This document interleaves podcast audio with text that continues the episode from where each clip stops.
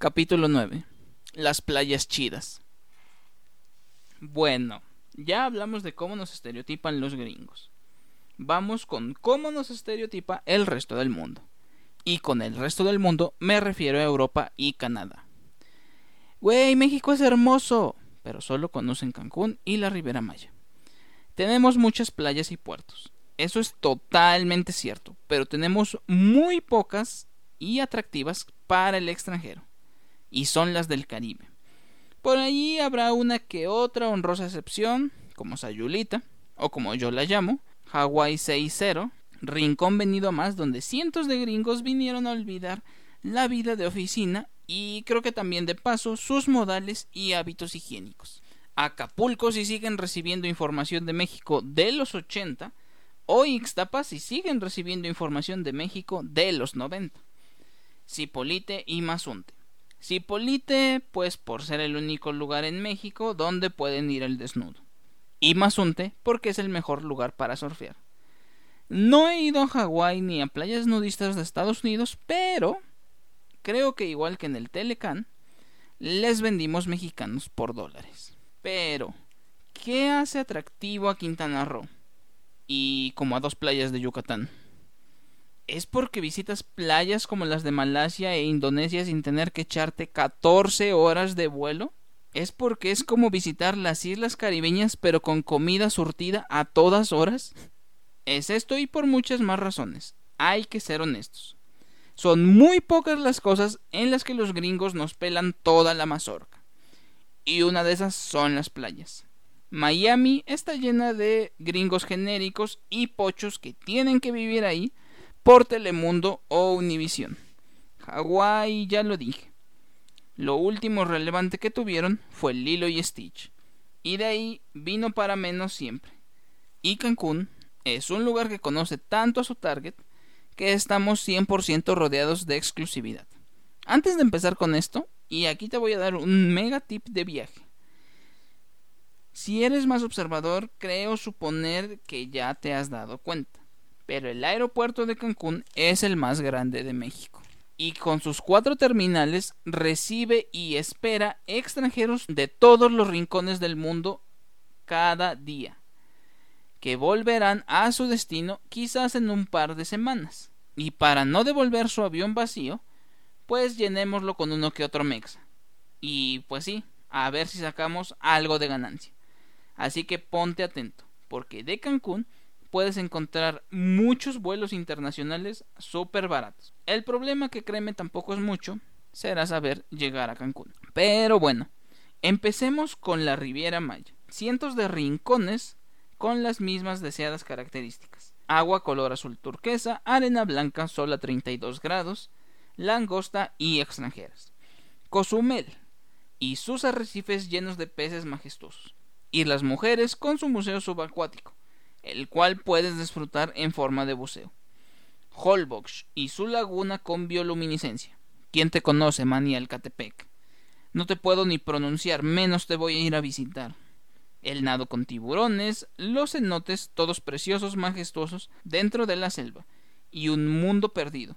Un viaje increíble a las profundidades del centro de la Tierra.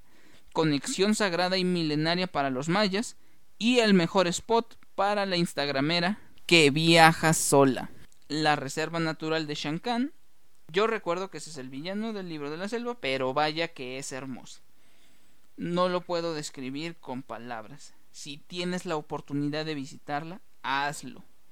Tulum, un rincón maya con una de las mejores construcciones hechas por ellos y en general de las pocas de la cultura mesoamericana que tiene contacto con el océano.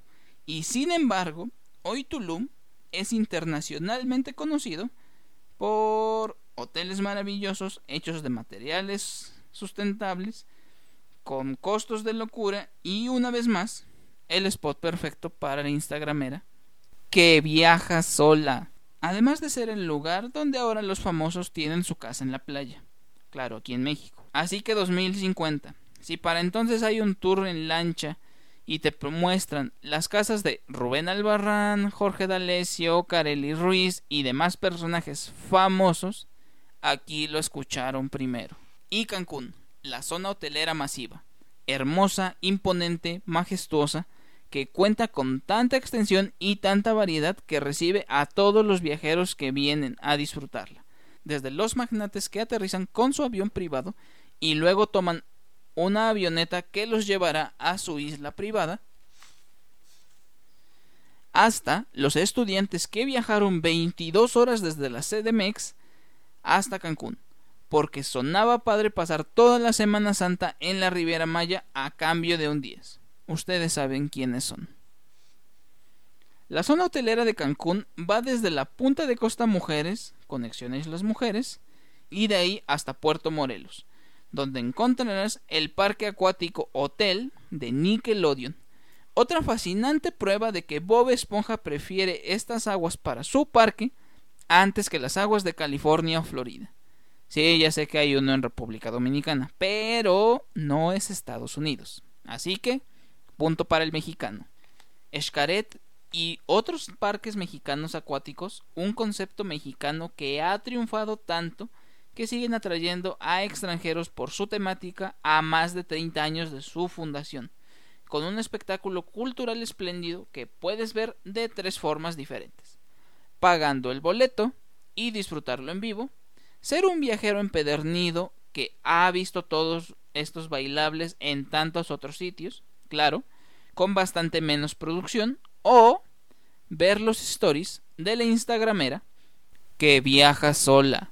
Y si crees que a los extranjeros les falta conocer México porque solo visitan la Riviera Maya, pues no, conocen todo. Sol, mar, arena, fauna, folclor, narcomenudeo, atracciones naturales, mexicanos moviendo la panza y, si de zonas arqueológicas quieres hablar, sostén mi pirámide del sol. Chichen Itza está... Sí, Chichen Itza está a nada de tener un Walmart en la cumbre. Eso es cierto. Pero también es una maravilla del legado maya. Es el camino de la serpiente en una pirámide. Es todo lo que los mayas querían decir al mundo. Sea lo que sea que eso significa, pero lo dicen todos los guías de la zona. Los cuales, igual que los taxistas de Cancún y Tulum, tendrán otro espacio donde me pueda expresar de todo lo que siento por ellos. Y solo les digo aquí, a la vuelta venden pan, culeros.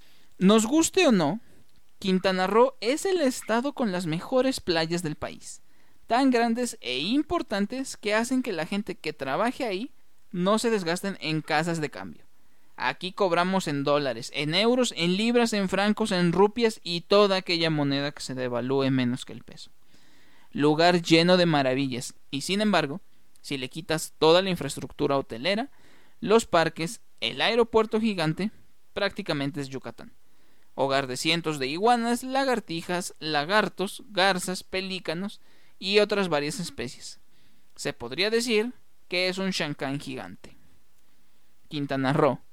Históricamente es el último estado creado geográfica y políticamente tiene un valor nulo para el país en cuanto a política se refiere, al grado de decir que un actor de telenovelas, amigo de empresarios, quiso ser gobernador de estas tierras. Así de grande es su valor. Y su capital, puedo asegurar que ni siquiera sabes cuál es, sin voltear primero a ver las respuestas de Google, ya que su mayor cualidad es estar cerca de Belice. Las playas de México son bellas, las de Quintana Roo no tienen madre. Son aquellas que atrajeron al turista extranjero, al de camisa floreada y cámara al cuello. Los que pagaban en dólares y regresaban a su país a decir que México es hermoso. Los que hicieron que el turismo fuera una fuente de ingresos tan grande para el país que por un momento dejamos de mandar tantos mexas al extranjero y de sacar petróleo a lo desgraciado y sobre todo nos dio la ilusión hoy en día a muchos de nosotros de que la única forma de salir de pobres no sea ser la instagramera que viaja sola.